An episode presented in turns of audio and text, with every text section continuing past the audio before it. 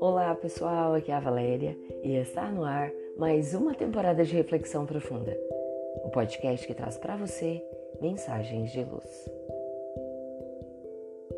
Semeando luz. A vida se assemelha a um campo, onde as sementes lançadas sempre encontram um terreno fértil para germinação. Somos todos semeadores a espargir sementes, a lançar os germes dos frutos que logo mais colheremos. Todo bem, o belo, o correto e o justo que resultam de nossas ações são as sementes que lançamos nas estradas da vida. Não de outra forma, os disparates, os desequilíbrios, as injúrias e fofocas também terão destino certo em nosso caminhar. Todas as sementes lançadas terão seu tempo de germinação.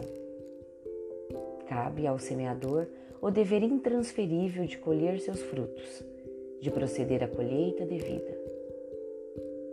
Por justiça divina, será sempre das nossas obras, do nosso proceder, o resultado que colheremos na lavoura que nos cabe.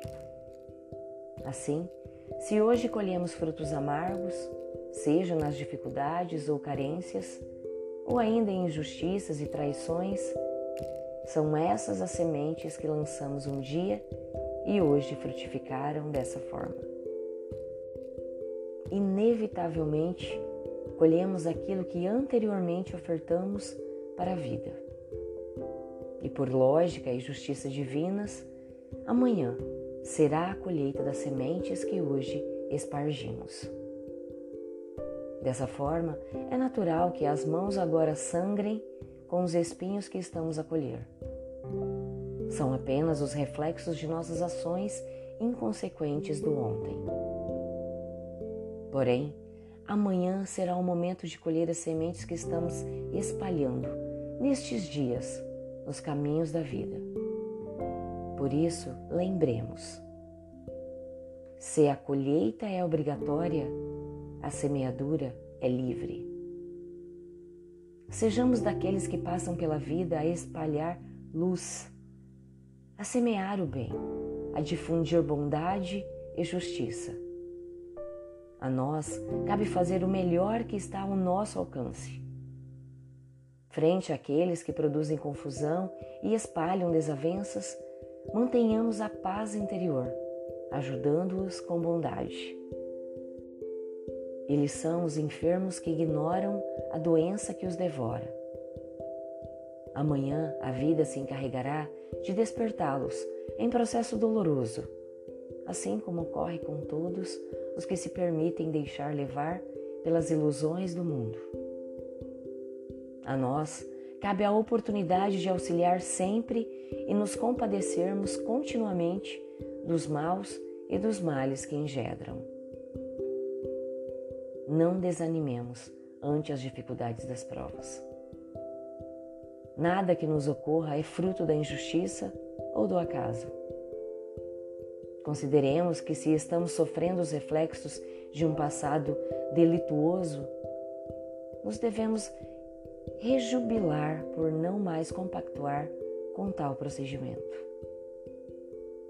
Amanhã, logo mais, teremos a feliz oportunidade de colher os resultados do nosso proceder saudável e lúcido. Permanecer no bem, mesmo que ao derredor se multiplique o desequilíbrio, o erro e o mal. Este é o nosso dever.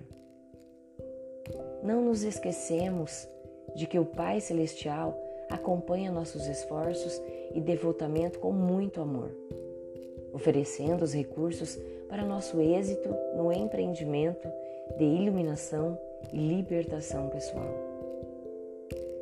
Avancemos cantando a mensagem do amor imortal, semeando luzes nas estradas da vida, colaborando para que o reino de Deus logo se faça entre nós esse reino de paz, de felicidade, pelo qual há tanto tempo estamos aguardando. Pensemos nisso. Fonte, redação do Momento Espírita. E assim, chegamos ao final de mais uma reflexão profunda.